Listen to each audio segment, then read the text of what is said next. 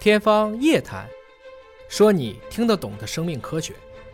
天方夜谭，说你听得懂生命科学。各位好，我是向飞，为您请到的是华大基因的 CEO 尹烨老师。尹老师好。向飞同学好。我们在梦境当中发生的事情和现实之间可以互相的映衬和对照吗？你像在十年前、十一年前啊，二零一零年的电影《盗梦空间》，至今在网上还是热播的，甚至有人至今还没有看懂到底是怎么回事儿哈。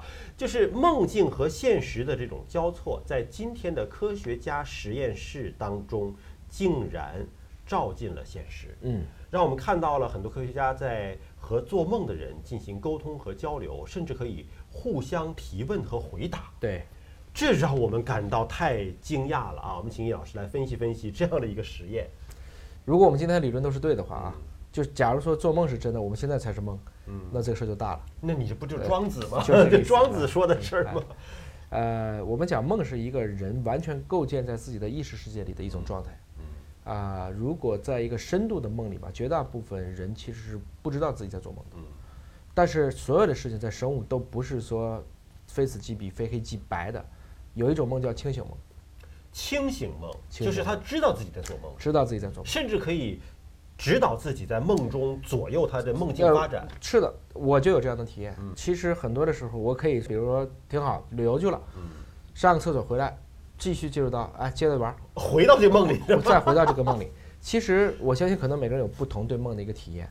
梦本身体现的是我们的，其实睡眠过程中的对于，比如说有阿尔法波、有贝塔波、有西塔波、有德尔塔波这几个波之间的一种相互的一个关系。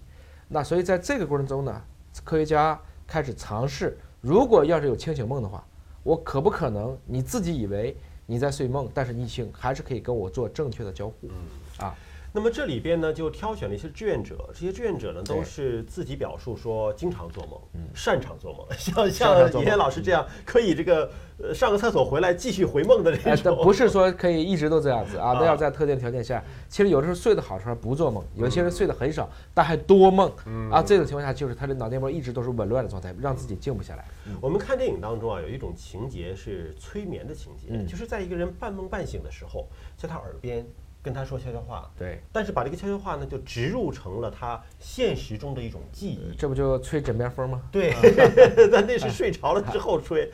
啊，这个影片当中有这样的情节，那在现实当中的催眠真的可以这样进行交流吗？是的，就是其实本身大家讨论催眠啊，催眠不是一个简单的所谓的什么跳大神啊，一个灵异事件，其实它是利用一系列的外部的处于一个环境，包括其实你脑电。到底是在一个赫兹还是在十个赫兹？这个过程中就是你自己大脑的一个功能频率。如果我能让你进入到这一个频率，把你的这个我们叫调谐，这些场谐，这个我们的各种频率相近的情况下，我们不敢说每个人都能睡着，但是每个人都会变安静。我们通常在听音乐的时候，很容易就进入到这个状态。也就是说，大脑本身是可以根据环境来变成一种入定的状态的。嗯，这个实验呢，当然要跟这些志愿者达成一种共识，就是我们提前要约定一些信号。对，就是如果说你听到了一些问题，当然都是简单的问题，有一些是回答是或者不是的。对，有一些可能让你回答一些数字，那么可能就通过面部肌肉的抽动或者是眼球的转动来表达我这个回答是还是不是或者是数字。那么实验者。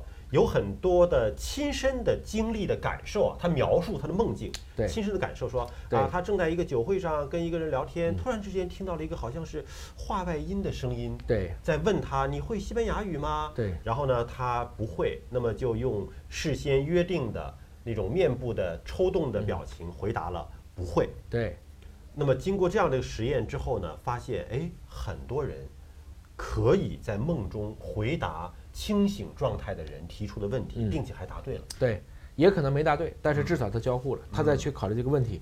我们也知道这个不能够过度的深，所以他问的问题都很简单，会不会呀？对，包括算一些简单的数学数字啊，什么四加零等于几啊？是这样子。对，他的眼球要转四次也挺麻烦的，反正。是，不管怎么样，他只要眼球转了。我想说的是，这是一个很重要的事情。如果你这个时候突然让他说。说一下，明天这个某某股票应该涨到多少，你就要卖，这啪一下就行了。他在或者或者他在梦里说你收不到这个信号啊，嗯，对吧？因为我们现在只能通过外界的观察，来知道他梦里说。你现在的问题是，他如果听见这句话，他就不在梦里了。实际上就是在于 我们也知道，你只能是去浅层的去影响他。其实人脑到今天还没有完全研究明白，但至少从目前的证据来讲，不是所有的脑细胞都睡着了。还有一部分脑细胞刻意去维持你的一些正常的相关的生理机能，要不然你这些呼吸啊、心跳啊、代谢你是怎么做的呢？那也有一部分脑细胞是为了去处理、警觉外部环境的变化。我怎么才能找到一种既让你能够感知，又不足以去，你就几个哨兵的事儿，就别去影响大部队了？这就是科学家想去在脑科学上做的一个行为学实验。因为传统意义当中的睡眠呢，指的是大脑跟外界就断开了啊，信号断掉了。那么这个实验实际上是颠覆了这种传统的认知，相当于在睡眠当中，而人家确实是在做梦当中啊，就是可以跟外界进行互动和交流。其实这个我一直都觉得就是这个样子的。我在学习的时候，我在尤其是在初高中的时候，我经常是在睡前背东西，嗯，然后睡一宿觉，这同学就记住了。你在梦里还在背，在梦里的因为神经元的连接会巩固和加强，啊，巩固和加强。所以某种程度上讲呢，你不要觉得你背不下来，有的时候是在你觉得你背不下来的时候，你就背下来了。我可能是在没背下来的时候就睡着了，所以梦里没有找到那个完整的信号。好了，那起码这个实验告诉我们。